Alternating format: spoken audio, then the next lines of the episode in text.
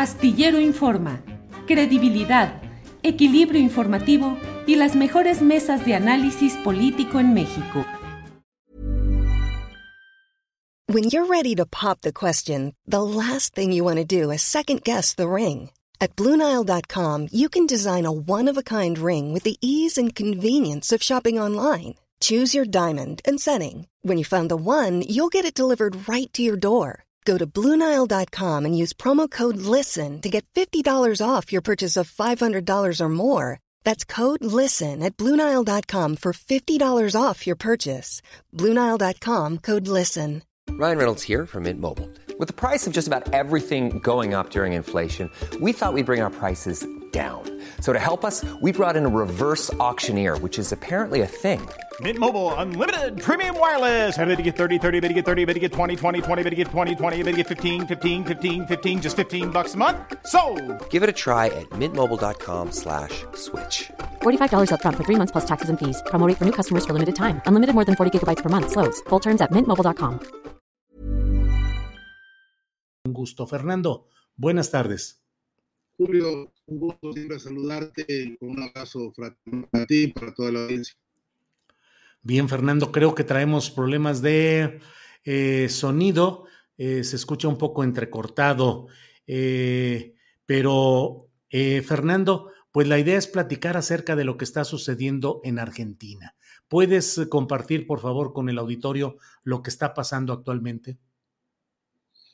Pues eh, para sintetizarlo de una manera, una manera amplia, no, no, no puedo otra cosa que decirte que es esto, lo, que yo llamo un nuevo plan cóndor judicial y mediático, que está desplegándose por todo el continente y que a estas horas está golpeando eh, al presidente, desde luego, de, de Perú, que, que está mostrando sus, sus garras contra el presidente Rafael Correa, que, que ya vimos los estragos que produjo en Brasil, que vimos lo que ocurrió con el expresidente Fernando Lugo del Paraguay. Y bueno, en Argentina, bueno, alguna vez lo vimos en México también con López Obrador, cuando fue jefe del gobierno de la Ciudad de México. Eh, y, y lo que estamos viendo ahora en Argentina, pues es un, es un capítulo, digamos, actualizado de, esta, de esto que de- defino como plan cóndor judicial y mediático. Eh, acusan a, Cristina Fernández, la parte, digamos, técnica o formal, jurídica, eh, tiene que ver con, con una acusación, ellos dicen que es una asociación ilícita entre la, expresidenta y ahora vicepresidenta del país, que dicen ellos eh, adjudicó obras de las cuales se benefició para su economía personal. Eh, este, esta figura de la asociación ilícita, por, su, por sí misma en Argentina es toda una discusión jurídico-política, porque no existe esa figura en, en, los, en los anales o en, los, en las referencias, digamos, de leyes y códigos argentinos. Eh, es una figura que, que tiene una, una, historia muy oscura porque se usó eh, en la época de la dictadura y se usó para perseguir a todo aquel que cuestionara al, al, al golpe de Estado de, de, los militares de Videla y compañía en esa época negra de, de tan, memoria tan dolorosa para el continente. Eh, usan esta figura, la derecha, hoy, hoy eh, enquistada en los poderes, eh, en el poder judicial, eh, trato de ser cuidadoso porque a veces se usa el concepto de justicia como el concepto genérico donde, de donde vienen estos, estos ataques y en realidad no es la justicia, es un grupo de extrema derecha que se ha apoderado justamente de los cargos de dirigencia dentro del Poder Judicial y que tienen un encono de, de larga data contra Cristina Fernández. Eh, esa acusación ha tenido etapas distintas del procedimiento, digamos, este, judicial medianamente lógico o medianamente normal, pero ha tenido etapas de, de, de, de oscuridad enorme. Ahora un fiscal se, se, atrevió a reponer denuncias y acusaciones eh, en una exposición que ha durado nueve días. Sonará escandaloso, pero nueve días de exposición del fiscal, aludiendo de manera fundamentalmente política y no jurídica sus acusaciones contra la expresidenta. Y ha incluido de última hora, cosa además indebida en el proceso, ha incluido pruebas que ayer la propia presidenta, eh, expresidenta Cristina Fernández tomó para hacer un, descargo eh, público. Este fenómeno hay que subrayarlo, este, Julio, porque ocurrió ayer un fenómeno de comunicación popular realmente llamativo en Argentina, que fue una especie de cadena nacional popular no pasó de, manera oficial por los canales, aunque los canales oficiales, incluso los comerciales, se vieron obligados a incluirla por, el interés político de, esta, de, este descargo que ella presentó. Y lo presentó así porque habiendo solicitado al juez correspondiente de este, de este trámite eh, una, una autorización para hacer un descargo por estas últimas pruebas de las cuales no hubo debate previo, eh, y no se lo autorizaron y entonces ella decidió por su cuenta usar sus, redes sociales para hacer este descargo. Y fue una cátedra de filosofía política, Julio, en la que hizo un análisis que transparentó en el presente todos los, los entre comillas, viejos protagonistas y personeros de la época de la dictadura, hoy infiltrados de manera directa o indirecta en esta nueva acusación. De modo que lo que tenemos en síntesis es una persecución judicial por parte de la derecha y la extrema derecha argentina contra un proyecto popular como el que representa Cristina Fernández y contra, en todo caso, el futuro inmediato de la Argentina. Estos pidieron 12 años de cárcel para Cristina Fernández y pidieron su proscripción, la, prohibición de que participe en actividades políticas. De modo que te imaginas cuál es el calibre de esta operación. Claro, Fernando, pues una suerte de desafuero como el que conocimos eh, antes de 2006 que se intentó contra Andrés Manuel López Obrador y una movilización también llamativa porque afuera del departamento de Cristina Fernández de Kirchner pues se han manifestado un buen grupo de personas coreando eh, consignas, cánticos y cuidando la salida y el retorno a casa de la propia Cristina Fernández. He estado atento a lo que sucede allá porque me parece que hay ingredientes, Fernando, te pido tu opinión, que debemos de visualizar y de aprender de ellos también desde México. Es decir, el uso que ya se ha eh, expresado en muchas eh, ocasiones, el uso de los instrumentos del derecho desde las élites para tratar de bloquear y de entrampar procesos populares llegados al poder, también, mm, pues las discusiones internas que son valiosas, pero a veces han tenido consecuencias políticas entre el propio grupo llegado al poder, entre el propio presidente Alberto Fernández y la vicepresidenta eh, Cristina. Eh, que ha tenido una expresión ahora con eh, la remoción de un anterior secretario, ministro de Finanzas, y la llegada de Massa, el nuevo eh, ministro de estos asuntos. En fin, ¿qué podemos eh, visualizar y aprender de lo que pasa allá y de lo que pasa en México, Fernando? al menos dos conclusiones este, del corto plazo, Julio, que son que estamos viendo ante nosotros el horóscopo del odio. La, derecha ya nos está notificando eh, por dónde va a avanzar, ¿no? Es decir, ellos, hay que saber que en el caso de que fuera sentenciada Cristina Fernández, eh, las siguientes instancias judiciales están controladas por gente del mismo grupo que ahora mismo la tiene ella este, sometida a este juicio.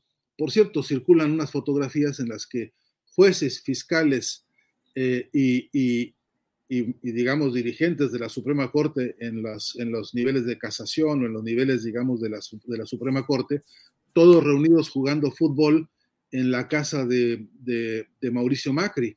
Eh, un, equipo de fútbol que se hizo llamar Liverpool, Liverpool dicen aquí, eh, donde aparecen todos fotografiados este, en unas canchas de fútbol que están en, el patio trasero de la casa de Mauricio Macri. Todos ellos amigos de toda la vida, de esos, de esos que eh, se hacen históricamente favores unos a otros. Y, por supuesto el, el pronóstico que hay respecto a la sanción, entre comillas, jurídica que, se está orquestando contra Cristina, tendría en las siguientes instancias las mismas respuestas, de modo que parecería que hay una condena inequívoca, parecería que hay una pesa sobre Cristina ya la, la, inamovible decisión, eh, ella misma lo ha denunciado, dicen, tienen firmada mi sentencia, sabemos que, a dónde vamos en esta lucha. Eh, hoy, hoy, hoy, esta mañana, la discusión es si en esa instancia, última instancia de la Suprema Corte, el presidente Fernández sería capaz de firmar un decreto de, eh, eh, de, pues, de, absolución o de, indulto. O, de indulto eh, que salvara la situación. Por otro lado, los movimientos progresistas, los movimientos populares internacionales, como se definen aquí, incluso los de la izquierda, que ayer, ayer mismo la izquierda, que no ha sido muy simpática con el kirchnerismo, se pronunció a favor de, de Cristina Fernández y otra de esta operación este, de, de, persecución y de guerra judicial. Eh, de todas maneras, salta a la vista que hay debates internos en el frente de todos, como se llama el grupo eh, que lidera hoy más claramente que nunca Cristina Fernández, y, que hay debates que son, son importantes y son necesarios. No hay, yo no veo que haya acuerdo perfecto en ningún matrimonio, en ninguna familia, en ninguna organización de ningún tipo. Lo que creo que no han sabido hacer es hacer de estos debates estrategias de fortalecimiento. Y creo que ahí hay, en eso se abren fisuras o se abren fracturas incluso, por donde se ha producido un desencanto social. No, no vamos a, a, a dejar fuera del análisis, quizá un día con mayor profundidad se pudiera discutir la razón de esos desencuentros y, el por qué la falta de método para que esos, esos desencuentros mantengan su estatus como tales, sean motor de análisis político realmente para discutir las cosas de fondo que hay que discutir, porque en Argentina hay que discutir de fondo el, el, modelo de Estado que se heredó, aquí hay que discutir el concepto de democracia burguesa, aquí hay que discutir una serie de otros aspectos que no están en este debate hoy, pero pero que son el trasfondo de las pequeñas, digamos, discusiones. Creo que la lección de las horas recientes es que solamente haciendo encuentros en la calle, encuentros populares que los hemos estado viendo con, gran fuerza y con gran vigor, solamente trabajando ahí, este, e, es como tiene salida esto. Es decir, menos oficinas, más calle, más militancia, menos camionetas, menos, ¿no? menos alaraca burocrática, porque hay problemas económicos muy muy complejos en Argentina. Aquí la deuda con el Fondo Monetario es asfixiante. Aquí hay un proyecto, un proceso de, ajuste financiero, de ajuste presupuestal muy severo que está, que está llevando a cabo Sergio Massa. Y esto indica que se van a agudizar los problemas tanto de la inflación como de, las carencias que tiene el pueblo, la base del pueblo argentino. Y eso es la agenda realmente importante de esta hora. Fernando, eh, en eh, página 12 el diario que reporta desde mi punto de vista con la mayor, casi la única eh, visión distinta a lo que sucede allá en Argentina, eh, varios artículos de opinión y leí uno de Luis Brustein que dice la proscripción de Cristina Kirchner, cómo se incuba la violencia. Y señala pues cómo este tipo de acciones, desde la legalidad de las élites, por llamarla así, eh, va generando la reacción de las masas que llevaron al poder un proyecto y que se sienten desposeídas paulatina pero incesantemente de él. Eh, ya lo decías tú en el caso de Perú con Pedro Castillo, el presidente de origen popular, que sin embargo está siendo impulsado dentro de estos marcos de la legalidad de élite eh, tratando de deponerlo, de declarar vacante la presidencia de la República y con acciones judiciales contra su familia, prohibiéndole salir a él del país, a su esposa. Eh, lo vimos en Brasil. Eh, en México no ha avanzado aún plenamente toda esa garra judicial, pero en lo judicial mediático, ¿qué ves tú que pueda transferirse en ese horóscopo del odio que dices, en ese mapa de acciones contra gobiernos populares, de qué debemos estar alerta a la vista del escenario latinoamericano, de qué debemos estar alertas en México, Fernando.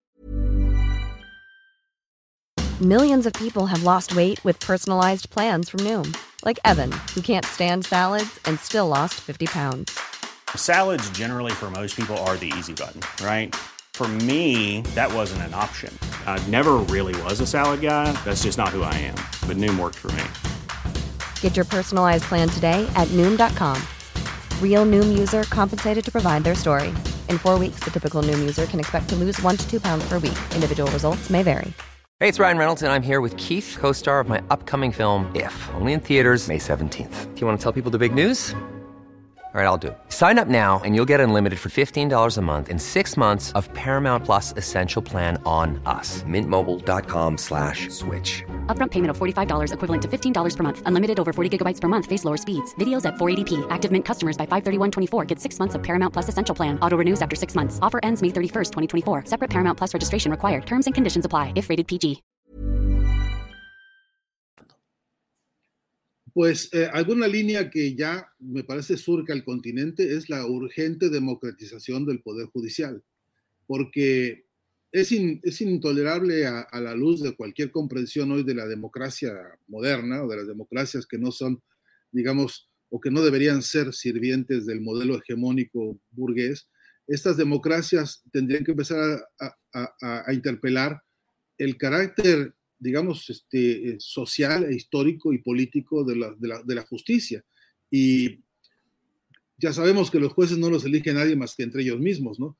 Ya sabemos que el Poder Judicial tiene una especie de ínsula en la cual se mueve y de la cual son como personajes intocables, a pesar de que cometen injusticias a mansalva. Yo quiero decirte que solamente ver los expedientes que hay en cada oficina aletargados, olvidados, amontonados por ahí, constituyen actos de injusticia porque hay gente que procesada históricamente y que, y que, y que no ha tenido pues ninguna, ninguna relación con un acto de justicia. Esos, esos datos que parecen menores, cuando tú los analizas en perspectiva, te producen una, una desazón enorme frente a la justicia. Y yo creo que eso se está alentando desde la ultraderecha, porque paradójicamente estos grupos que dicen ser defensores del derecho y de la justicia, en realidad en el fondo lo que quieren es producir un caos social en el cual a, río revuelto ganancia de pescadores, ¿no? Eh, y esto es un síntoma claro de que la derecha en general no está teniendo liderazgos de referencia. Eh, está pasando en Argentina que la derecha no tiene hoy un referente eh, significativo como candidato sólido y entonces les duele en el alma que Cristina tenga lo que tiene en términos de figura política, ¿no? Eh, esto pasa en México, por ejemplo, donde cuando tú analizas candidatos posibles de la derecha con alguna solvencia o capacidad de, convocatoria o capacidad de propuesta o como fuese, pues te encuentras con un, con un campo árido donde lo que, lo que ves son solamente empresarios o solamente comerciantes, ¿no? Entonces, eh, yo, pero sí creo, sí que, sí que me imagino que en el imaginario de Claudio X González, por ejemplo, ahora está como herramienta de combate contra todo lo que se ha ganado en México, a pesar de los debates que tenemos que darle, este, está soñando con alguna especie de golpe judicial también, ¿no? Y no nos sorprenda que, tomados de la escuelita de lo que está pasando en Argentina, quisieran repetir allá, por ejemplo, denuncias que tengan que ver con el gasto en obra pública. Una de las grandes mascaradas que se han usado, la usaron contra Lula da Silva, la, este, han usado contra, contra, bueno, medio mundo, ¿no? Este, la otra, la otra, digamos, la, otra, el otro caballo de Troya que han inventado para, para atacar a los movimientos es el enriquecimiento personal ilícito de los líderes. ¿no? A Lula, por ejemplo, le costó lo que le costó cárcel y le costó proscripción y le costó penuria y media, este, una acusación de ser propietario de un departamento de, del cual ni era propietario, ¿no? Entonces, pero como dijo el juez Moro de Brasil, y esto puede repetirse en México con mucha facilidad, eh, no tenemos pruebas, pero tenemos un aparato judicial que puede actuar y que puede, y que puede moverse sin haberle consultado una sola palabra a los pueblos respecto a lo que tiene que hacerse.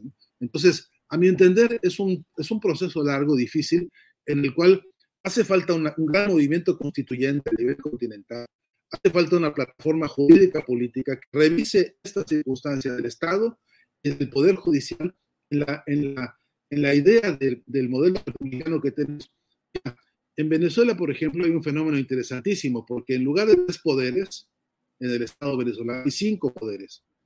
Ahí hay una transformación de, esta idea rusoniana que heredamos de Europa, de que la república es tres poderes ejecutivo, legislativo y judicial, y que de esos tres el que menos por el consenso popular es el, judicial.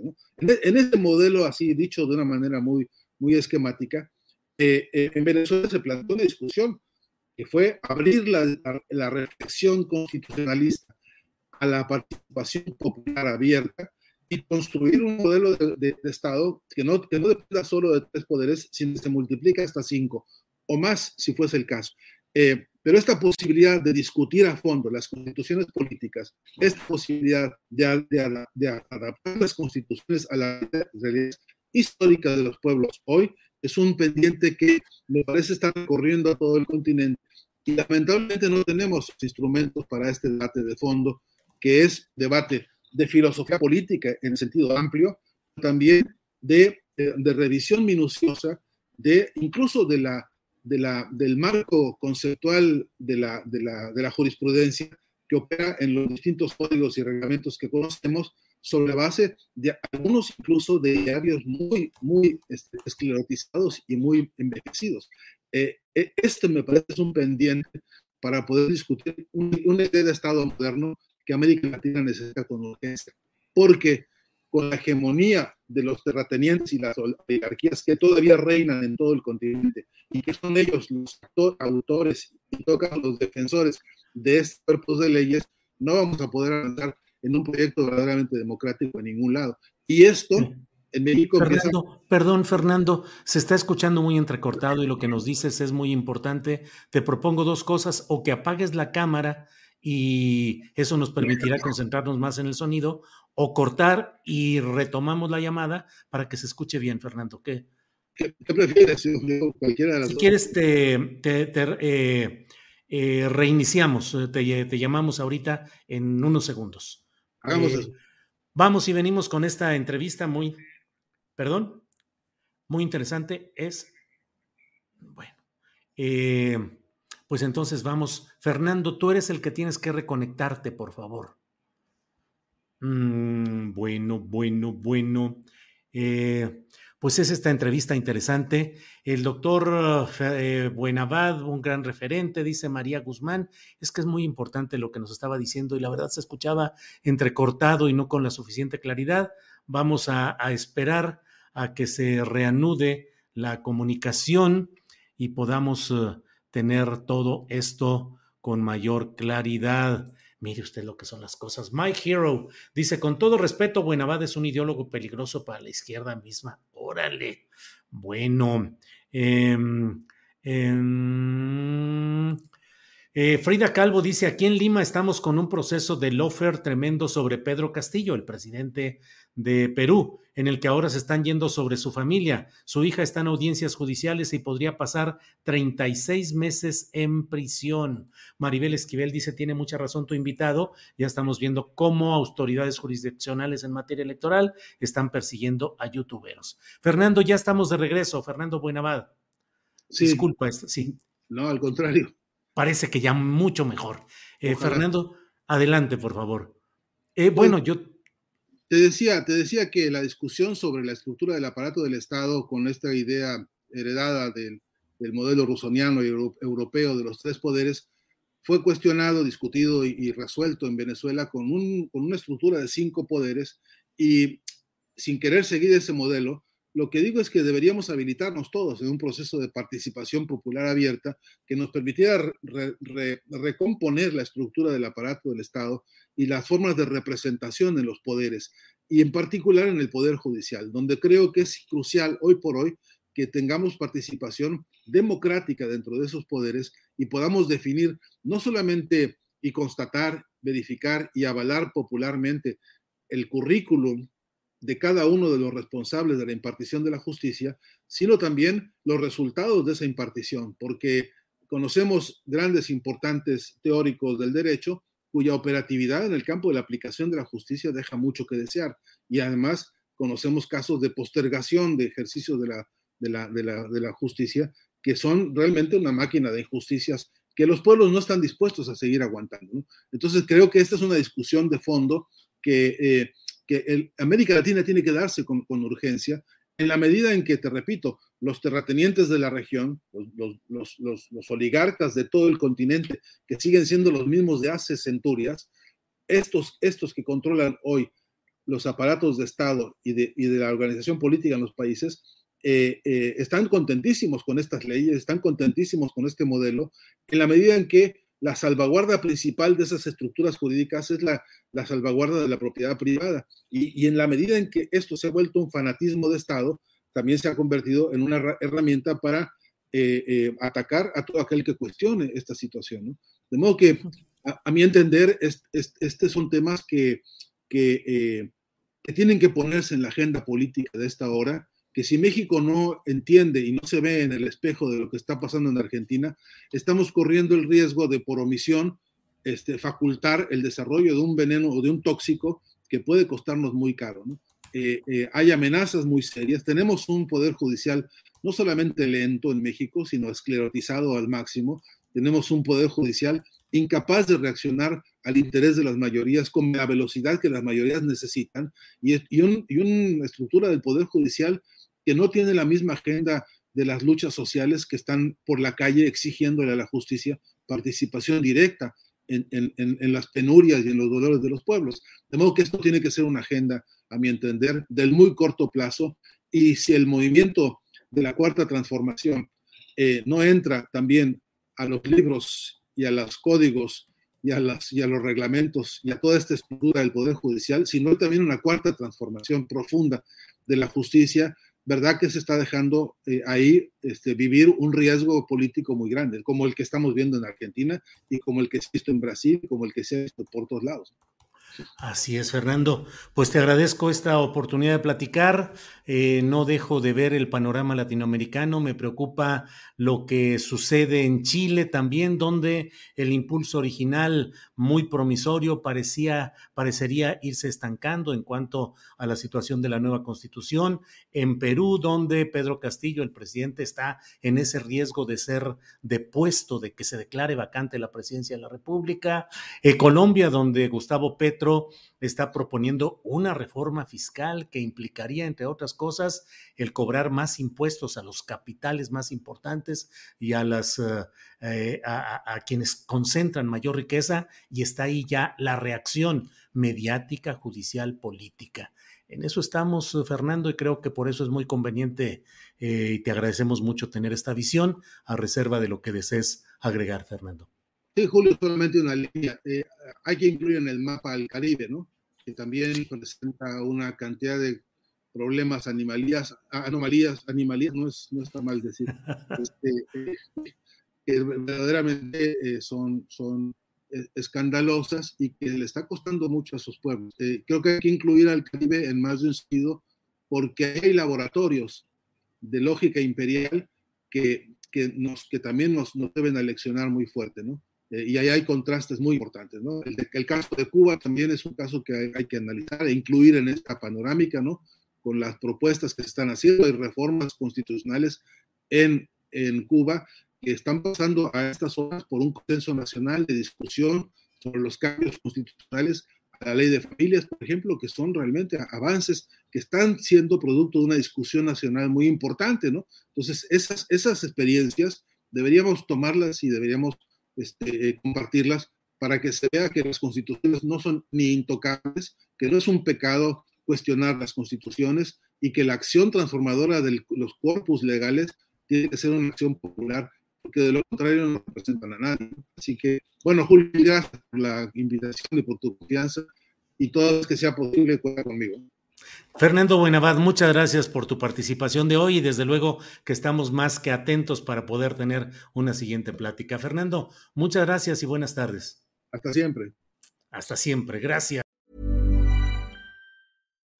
Imagine the softest sheets you've ever felt. Now imagine them getting even softer over time. That's what you'll feel with Bowl and Branch's organic cotton sheets. In a recent customer survey, 96% replied that Bowl and Branch sheets get softer with every wash. Start getting your best night's sleep in these sheets that get softer and softer for years to come. Try their sheets with a 30-night guarantee. Plus, get 15% off your first order at bowlandbranch.com. Code BUTTERY. Exclusions apply. See site for details. Want truly hydrated skin? Meet Body Care Breakthrough Hyaluronic Body Serum. It's clinically proven to increase hydration by 161%. It's lightweight, fast absorbing, and delivers 24 hours of hydration for silky smooth skin without any sticky afterfeel. Treat your skin to clean vegan skincare from Osea. Get 10% off your first order with code SUMMER at OseaMalibu.com. That's O S E A Malibu.com code SUMMER. Para que te enteres del próximo noticiero, suscríbete y dale follow en Apple, Spotify, Amazon Music, Google o donde sea que escuches podcast. Te invitamos a visitar nuestra página julioastillero.com.